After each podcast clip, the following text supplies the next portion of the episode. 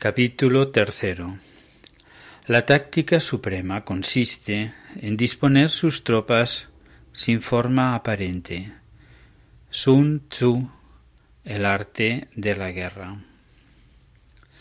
Una radiante mañana alcé los ojos y vi bajo el umbral de la puerta, en la escuela, a Esvenón y al obispo, que entraban juntos. Acón se apresuró a rendirles pleitesía. Sin embargo, ambos parecían albergar más interés en mí que en él. Mi hermano, por todo saludo, me revolvió el pelo sonriendo. El obispo me dio a besar su anillo y también esbozaba una leve sonrisa con unos ojillos rebosantes de malicia. Indudablemente el buen humor estaba a la orden del día. Hoy comeremos juntos en casa del guarda, ¿vale? ¿Qué tal van los estudios?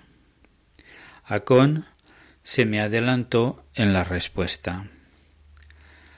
Ya en otras ocasiones había experimentado la satisfacción de enseñar. Con él lo que siento es vértigo, Mientras el maestro hablaba, el obispo echaba un vistazo a mi trabajo, leía y asentía en silencio. Cuando Dios otorga sin pedírselo lo que más falta hace, es que nos manda una señal, dijo al fin el prelado. Continúa así, muchacho, porque en breve nos será concedida la mayor empresa en pro de la cristiandad que hayan contemplado los últimos siglos. Y esa cabeza tuya, que tan bien funciona, verás cuán útil nos es a su debido tiempo.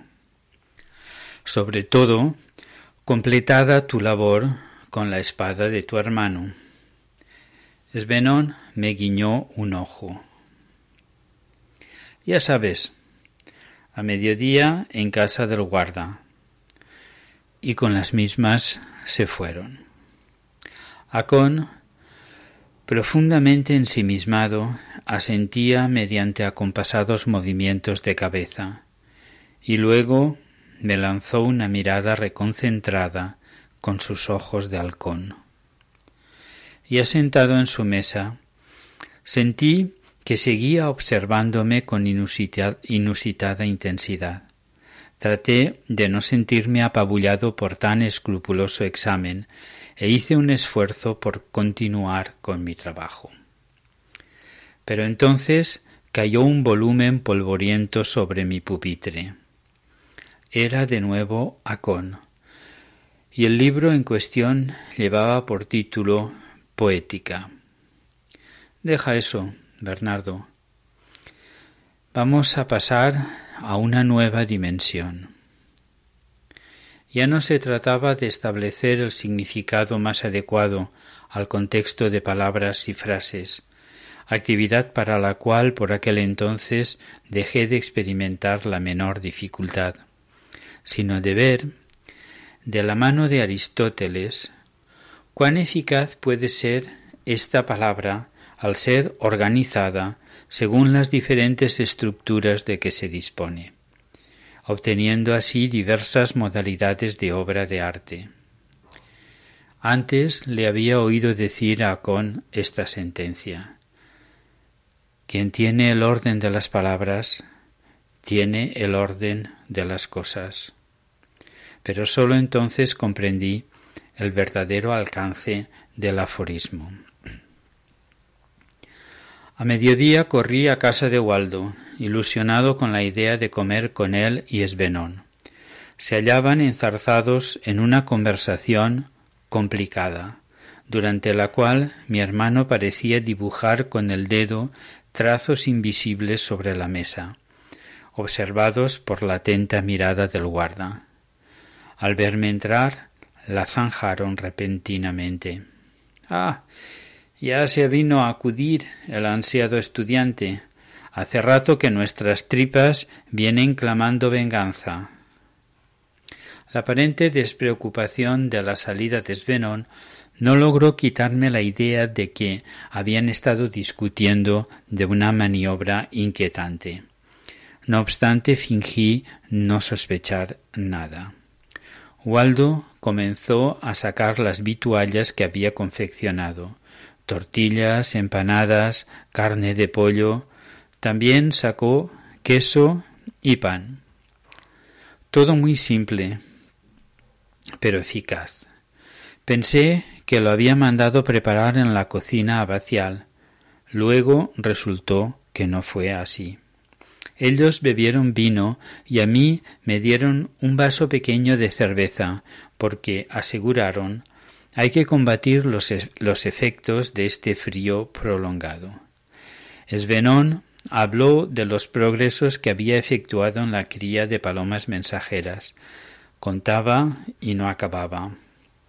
Esta primavera todavía no, claro, pero a la siguiente verás los campeones que traigo aquí y los que me llevaré a España.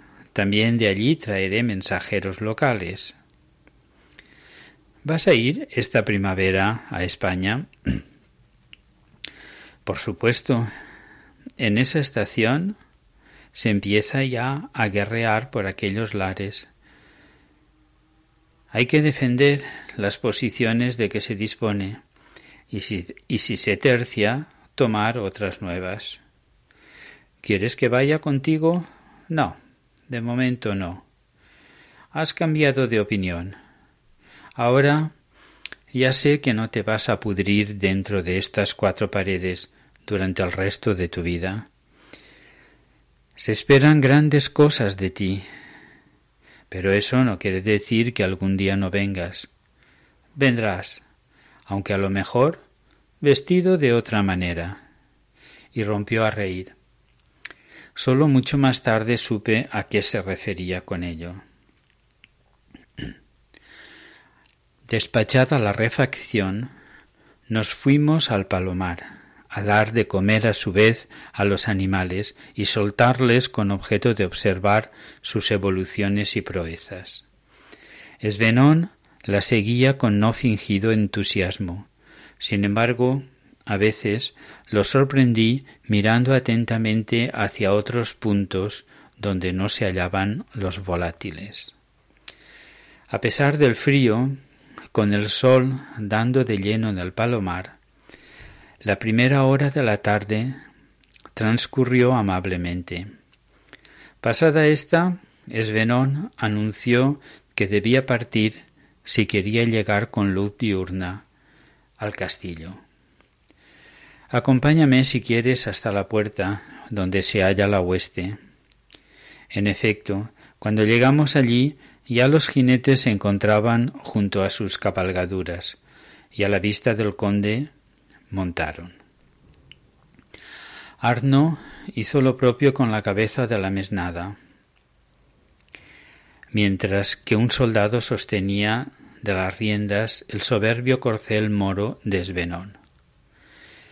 Este, haciendo caso omiso del estribo, subió de un salto y el fogoso animal Sintiendo floja la brida y adivinando el momento de la partida, corcoveó y piafó. Nos veremos dentro de muy poco, Bernardo. Ah, tus hermanos te mandan un beso muy fuerte. Yo también tengo ganas de verlos. Todo se arreglará. Esbenón y Arno inauguraron el estruendo de cascos que se produjo enseguida y en un santiamén pasó la compañía bajo el arco de la puerta, tras lo cual unos monjes se apresuraron a cerrarla con pesadas trancas. No era tan inocente como para que pudiera escapárseme que algo gordo se estaba preparando. Indudablemente mi hermano y el obispo habían venido para inspeccionar el terreno y se habían traído a sus respectivos consejeros. Los comentarios que oí después confirmaron esta hipótesis. Ha debido llegarles el viento, pensé, de que los rebeldes del bosque tienen determinado atacar la, abadía. La cuestión es cuándo. No deben sospechar que sea de inmediato, pues ambos han abandonado el monasterio con la totalidad de las tropas que los acompañaban. Ahora bien, Esbenón ha dicho, nos veremos dentro de muy poco. También era consciente de que Enrique de Munster me consideraba el principal culpable de su desventura y de la muerte de muchos de sus compañeros. Sabía que me guardaba un rencor irrestañable. Si puede, admití, me lo hará pagar. Así, el solo hecho de imaginarlo dentro de la abadía me producía escalofríos de pavor. Todavía tuve tiempo de, acudir al scriptorium y trabajar un buen trote hasta vísperas, cuyo Magnificat, en vez de serenarme, me apabulló más con su formidable solemnidad. Tras la cena, en el dormitorio de los novicios, mis compañeros me rodearon asaeteándome con preguntas. Has estado con tu hermano, ¿verdad? ¿Dónde? ¿Qué habéis hecho? ¿Te ha dicho algo? ¿Atacarán los del bosque la abadía? ¿La defenderán sus tropas y las del obispo? Hemos estado hablando de palomos.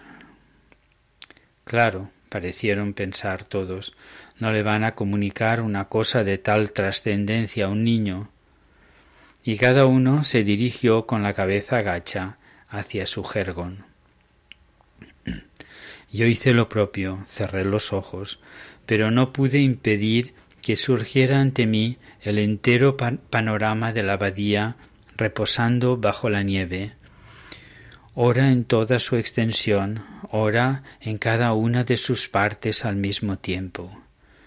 A la vez que un monje se revolvía bajo sus cobijas en el dormitorio, los bueyes rumiaban y exhalaban por boca y narices densas baharadas que ascendían lentamente hasta el techo de los establos, mientras que los criados, dormidos ya sus hijos, cuchicheaban ante las chimeneas. Mi cabeza era un barco a la deriva. Hasta que vino Ramiro, posó una mano sobre ella y me dormí.